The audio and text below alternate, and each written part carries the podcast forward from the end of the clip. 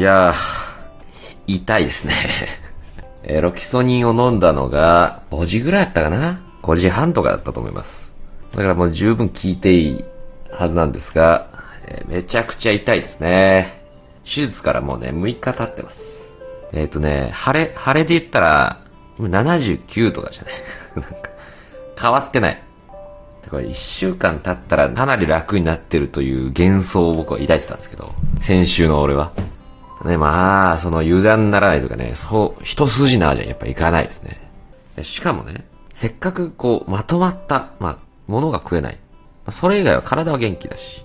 ということで、喋るのはできないけど、いろいろ取り入れるのはできるんですよ。これを機になんか、充電しよう。なんかいろんなもの、映画とか見て、ドラマとか、そういうの見よう、と思ってたんですね。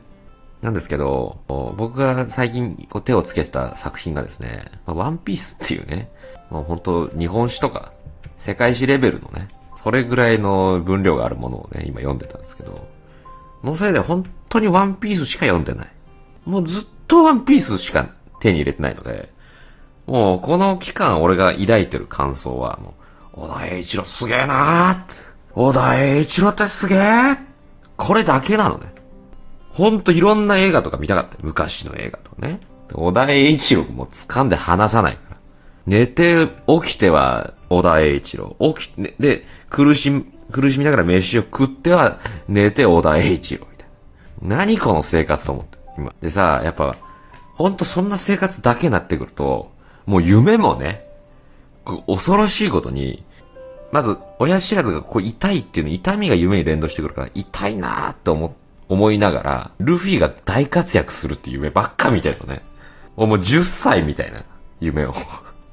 起きてるのと変わんないの、もはや。親知らずいて、ルフィすごいこればっかなんだ。俺、寝ても覚めてもワンピースと親知らず。何この一週間。死んでるも同然ですよ。あの時俺は抜かれたのは親知らずだけじゃなかった。俺のアイデンティティとか、強み、ユーモア、すべて奪っていった。大変なのよ、今。このまま、ね、晴れがもう一生引かず、数十年引かず、夢もね、このまま俺もワンピースしか取り入れず、ワンピースの情報だけが頭の中にある男になってしまえば、もういよいよあの日のオペが全てを狂わした。お医者さんには抜いた方がいいって言われたんでは。いや？言われてないけど。まあ、緊急性はないですねって言われて。でもまあ一応、どうします？紹介状をお書きしましょうか？ぜひお願いします。ぜひ。志願して、俺は。痛みが引いたらまず何をしたいですかって。そうだなやっぱ宝探しかなね。宝探しですかね。冒険？冒険かな？それに尽きるね、今は。うん、ワンピースよ。ああ、ワンピースよ。助けて。引き出しが今、あの、一色になっちゃってる。プログレス長そう。ね、親知らずを抜いただけの男だぞ、俺は。僕らは一について。まあ、先週の今頃ですかね、僕は、固く決意を決めて、明日が入院だっていうのを、もう本当に、あとはその時を待つのみ。横一列にスタート切った。もうあとはその時を待つだけっていう。もうあとは何が来てもね、えーあと乗り越えるだけなんで。つまずいても。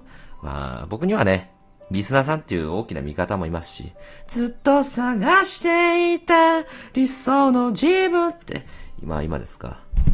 うーん、まあ本当に今辛いですけれども、うん、頑張って乗り越えていきたいかなと思ってますね。世界中に溢れているため息と、今、一番やりたいことですか？そうですね。宝探し、あと一歩だけ前に冒険ですかね？進もう